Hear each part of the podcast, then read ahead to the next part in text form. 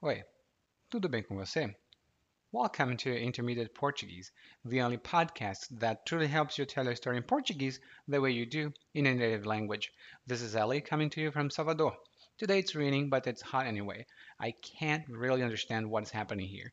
And today, after listening to this episode, you'll learn some informal expressions and informal ways to share good news with friends and also tell your story. But before I forget, head over to www.intermediateportuguese.com forward slash verbs if you want to grab your free report to speak with more confidence using the right tenses at the right time. And right now, let's get started.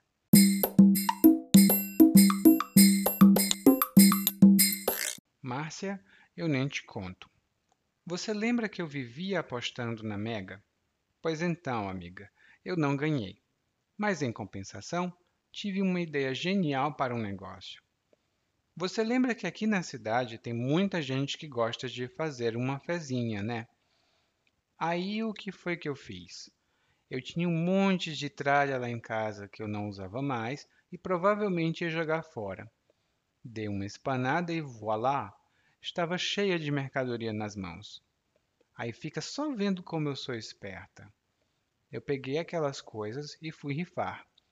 Só que eu não sou trouxa de colocar uma rifa pequena, com 25 números. Não, não. Comecei a vender cartelas com 500 pontos. Um real o ponto. Eu rifei o violão do papai, os livros velhos da minha mãe e um jarro antigo que estava guardado no quarto que era de minha prima. Eu fiz 400 contos naquelas porcarias, acredite. Só que deu ruim. O violão e os livros tinham mesmo que ser vendidos, mas acabei vendendo também as cinzas da minha tia-avó. As cinzas dela estavam dentro do jarro antigo que passei para frente. Mas aí eu vou te contar, viu?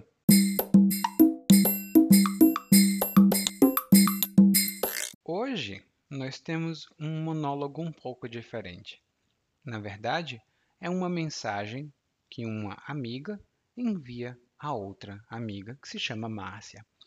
E ela começa dizendo: Márcia, eu nem te conto. Eu nem te conto é uma expressão fixa do português e nós usamos quando queremos contar alguma coisa. Normalmente, essa expressão é utilizada antes da gente falar sobre alguma fofoca, ou falar sobre algum rumor, ou alguma história que a gente pensa que é muito interessante para outra pessoa. É uma expressão introdutória. Por exemplo, eu nem te conto. Lembra o professor que trabalhava naquela escola? Pois é, ele morreu. Eu nem te conto. Lembra do professor que trabalhava naquela escola? Pois é, ele morreu. Bom, esse não é um bom exemplo para se dar porque morte normalmente não é uma boa novidade ou uma fofoca mas é uma coisa que nós podemos falar a respeito dela sob, é, com a expressão eu nem te conto. Eu nem te conto é uma expressão fixa, então a gente sempre diz eu nem te conto para introduzir uma fofoca. Daí ela diz para a amiga dela, para Márcia, assim: Você lembra que eu vivia apostando na Mega? E viver fazendo alguma coisa significa fazer algo com uma frequência muito alta que talvez não seja muito boa. Por exemplo, ah, ele vive fumando cigarro. Ele vive fumando cigarro. E fumar cigarro não é uma coisa muito boa para a saúde normalmente. Por isso, ele vive fumando significa ele fuma com muita frequência e isso não é legal.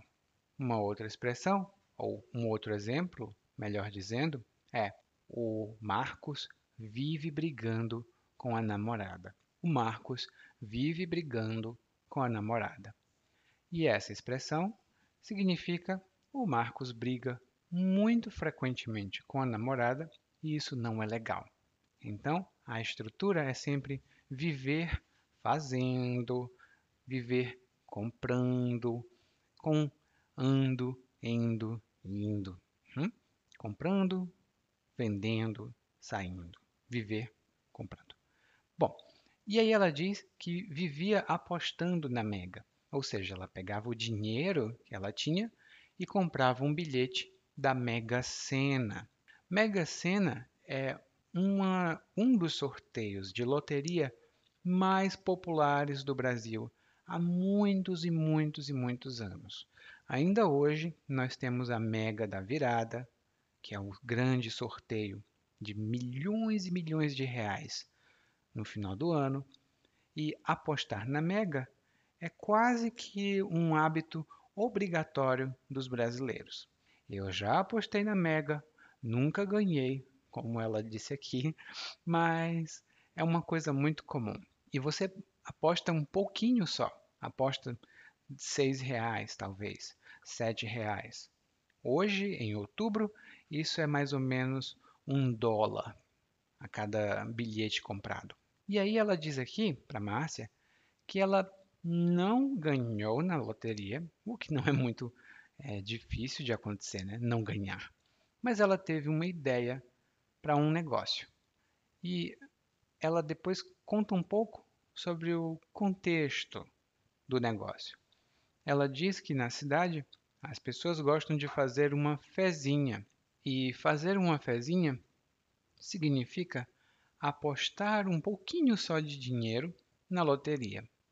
Eu mesmo costumava fazer uma fezinha quase todos os dias quando eu era mais jovem. Hoje não, já não faço mais uma fezinha, porque eu não quero gastar dinheiro. Não é uma coisa muito boa. E aí, ela continua aqui dizendo que ela pegou muitas coisas que ela tinha, mas ela disse: Eu tinha um monte de tralha. Tralha significa um, várias coisas, mas são coisas que talvez não tenham muito valor ou coisas que não são muito úteis. Por exemplo, ai, o meu quarto precisa de uma limpeza. Tem muita tralha no chão, tem muita tralha em cima dos armários. Ai, o meu quarto precisa de uma limpeza. Tem muita tralha no chão e muita tralha em cima dos armários. E sim, é verdade. Eu tenho muita tralha. eu tenho muita tralha no meu quarto.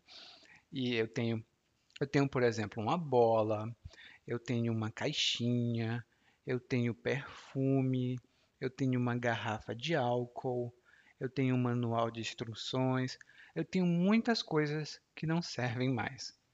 É tudo tralha. Tralha tem outros significados, mas este é um dos significados mais comuns aqui no Brasil. E ela diz aqui que tinha um monte de tralha que provavelmente ia jogar fora. E jogar fora significa jogar no lixo. Por exemplo, ai, eu vou pegar toda essa tralha e jogar fora. Assim, meu quarto vai ficar limpo. Mais uma vez.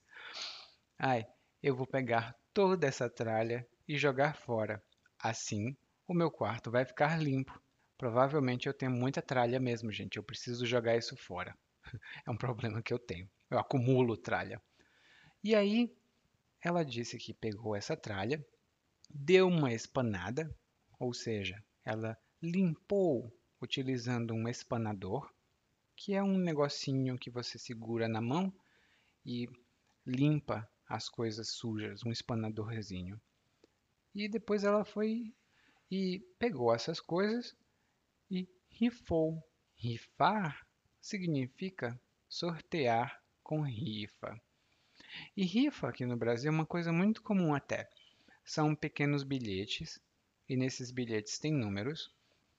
Uma pessoa pega, por exemplo, um computador e ela diz: Eu vou rifar esse computador.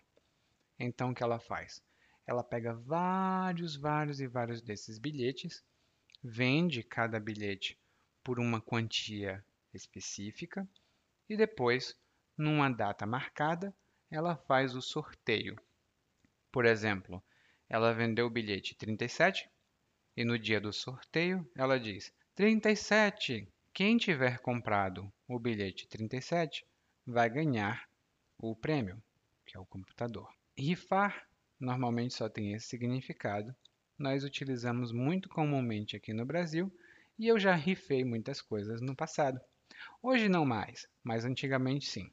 E aí ela diz que rifou as coisas, mas que ela não era trouxa de colocar uma rifa pequena. E trouxa significa uma pessoa que se deixa enganar muito facilmente e, por extensão, uma pessoa que não é muito inteligente, que normalmente não aproveita as situações quando as situações aparecem. Ah, e um pequeno comentário. Aqui no Brasil, se você tiver a oportunidade de se aproveitar de alguma coisa, você se aproveita dessa coisa. Mesmo que talvez não seja muito honesto. Isso é uma parte da nossa cultura muito comum. E quando você não se aproveita de uma situação, você é trouxa. Eu não concordo. Eu não acho que você seja trouxa por não ser desonesto. Mas muitas pessoas vão dizer que é. Então, ela pega uma rifa com vários números. Não são poucos números, são muitos números para ganhar dinheiro. E ela rifou um violão, livros e um jarro. E ela ganhou 400 contos. Ela diz: Eu ganhei 400 contos. E contos aqui no Brasil significa. É uma palavra informal, na verdade, que significa dinheiro. Por exemplo, eu não tenho coragem de pagar 10 mil contos em um iPad. Eu não tenho coragem de pagar 10 mil contos em um iPad. E contos, como eu disse, é uma palavra informal para dinheiro. No português, nós temos muitas palavras informais para dinheiro.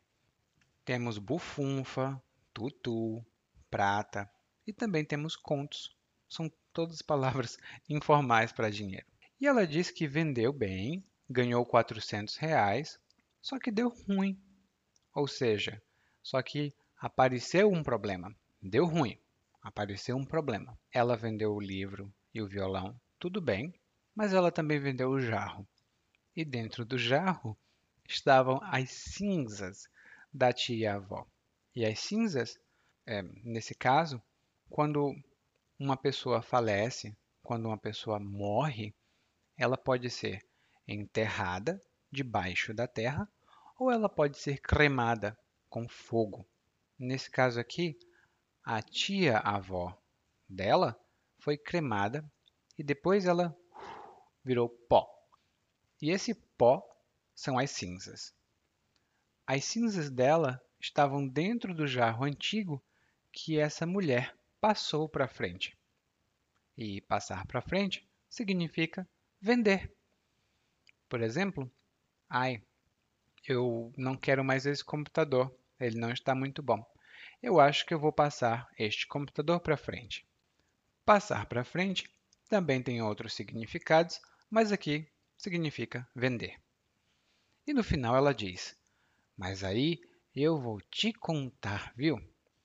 E eu vou te contar é uma expressão fixa e significa que você está insatisfeito ou insatisfeita com algo que você acabou de dizer. Por exemplo, ela não gostou porque ela vendeu as cinzas da avó. E ela diz: Ah, eu vou te contar, viu? E isso normalmente termina ou encerra alguma coisa. Você diz: Eu vou te contar, mas você não conta nada. E no começo a gente diz: Eu nem te conto. E é muito fácil fazer um sanduíche com essas expressões. Eu digo, eu nem te conto. O Paulo e a Maria estão namorando. Aqueles dois, ai, ai, ai, vou te contar, viu? Essa é uma conversa muito comum aqui no Brasil. Você diz, olha, eu nem te conto, o Paulo e a Maria estão namorando. Aqueles dois, ah, vou te contar, viu?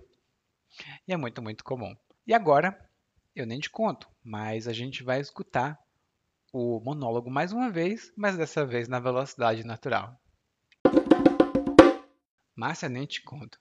Você lembra que eu vivia apostando na Mega? Pois então, amiga, eu não ganhei. Mas em compensação tive uma ideia genial para o negócio. Você lembra que aqui na cidade tem muita gente que gosta de fazer uma fezinha, né?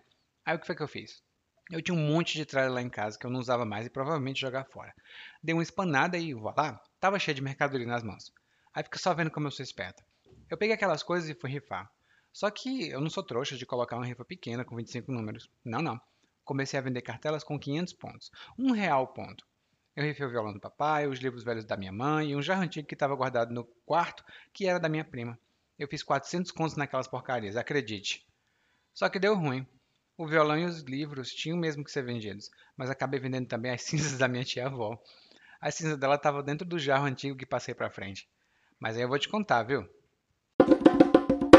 You just listened to Intermediate Portuguese, the only podcast that truly helps you tell a story in Portuguese the way you do in a native language. This has been Ellie, and if you want to improve your Portuguese even faster, visit regularly www.portuguesewithellie.com and intermediateportuguese.com. Thank you. Muito obrigado e até a próxima. Tchau, tchau.